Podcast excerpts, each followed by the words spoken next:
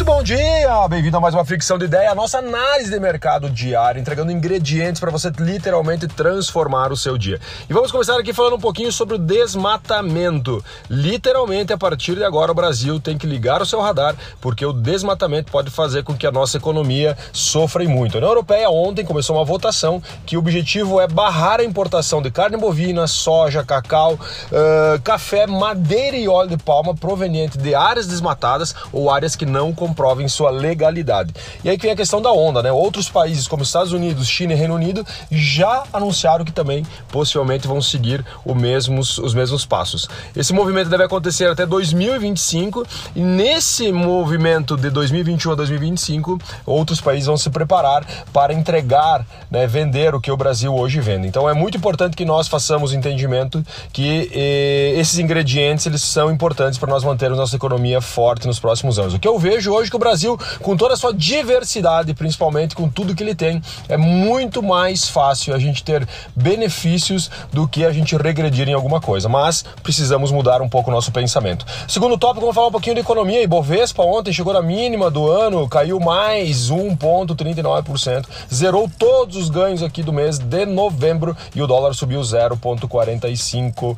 45. Falaremos um pouquinho mais na sequência sobre economia no Brasil. E agora falar um pouquinho sobre a dívida global, olha só, a dívida global ela diminuiu, mas países emergentes, como o Brasil, aumentaram sua dívida. É natural, né? O Brasil teve que aumentar a dívida para segurar o tranco agora neste momento, onde passamos por uma instabilidade gigante. E ontem, né, uh, 14.500 pessoas, 14 milhões e 500 famílias uh, começaram a receber o auxílio emergencial, né? O valor lá inicial era para ser 400 reais, ainda não é 400 reais porque uh, a gente não teve a votação da PEC dos precatórios no Senado e ontem foi pago é como se fosse o Bolsa Família. Na verdade, é uma, uma réplica do Bolsa Família, né? 217 reais começou a ser pago ontem para 14,5 milhões eh, de famílias. Lembrando que o objetivo do governo é chegar a 17 milhões de famílias nos próximos capítulos. Precisamos acompanhar aí os movimentos. Vamos falar mais aqui sobre a aprovação da, do, da, do texto base. Olha só que legal isso aqui, para caminhoneiros autônomos. Então preste atenção.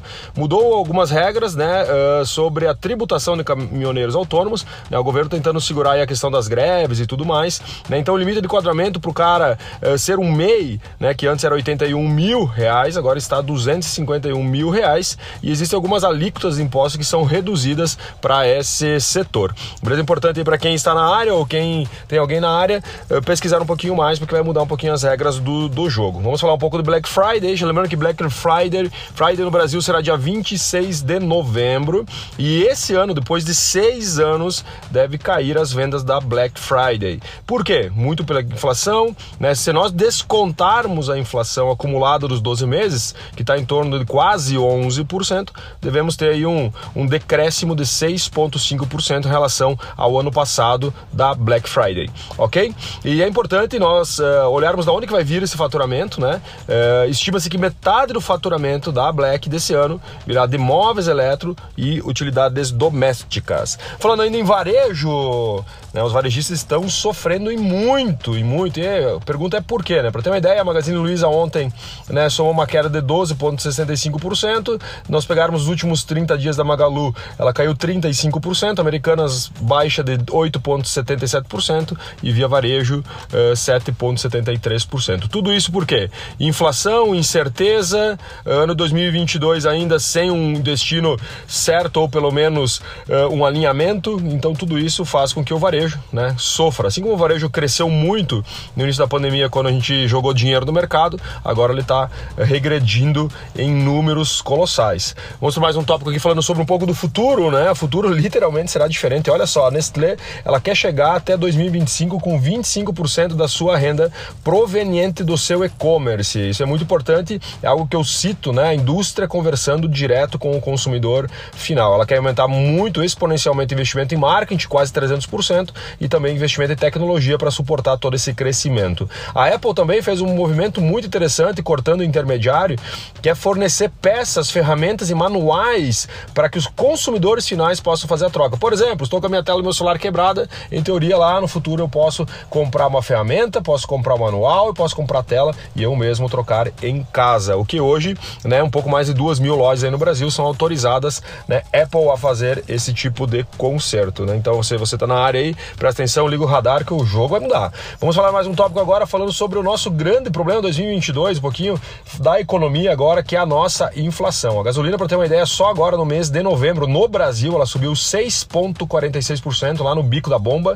E nós tivemos aqui, por exemplo, em Santa Catarina, que foi o estado que mais subiu, 8,16%, Distrito Federal 7,94% e Ceará 7,69%. Mas no Brasil, com uma média aí de 6,5%, né? E não é só no Brasil que a gasolina subiu, aqui subiu exponencialmente, um pouco mais uh, além da curva, mas, por exemplo, no próprio Estados Unidos, Biden ontem anunciou que vai investigar o mercado da gasolina, porque ele teve alta aí de 50% nos últimos meses. Para a gente finalizar, vamos falar um pouquinho sobre política, importante, né? Não podemos deixar a política de lado, ela faz parte do nosso jogo.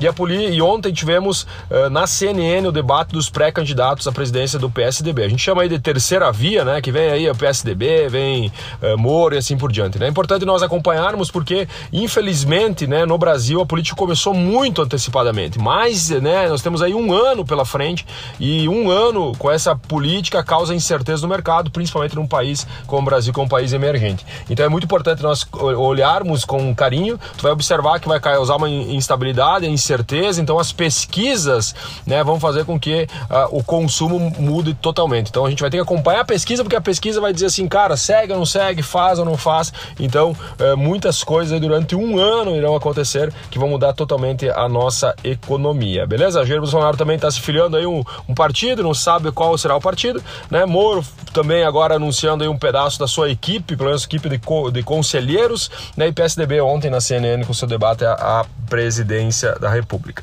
Beleza? Pré-candidatos, né? Abraço, meus queridos! Um ótimo dia, uma ótima quinta-feira. Espero que o dia de vocês seja muito proveitoso e eu tenho certeza que nós podemos fazer a diferença nesse mundão. Um abraço, fui!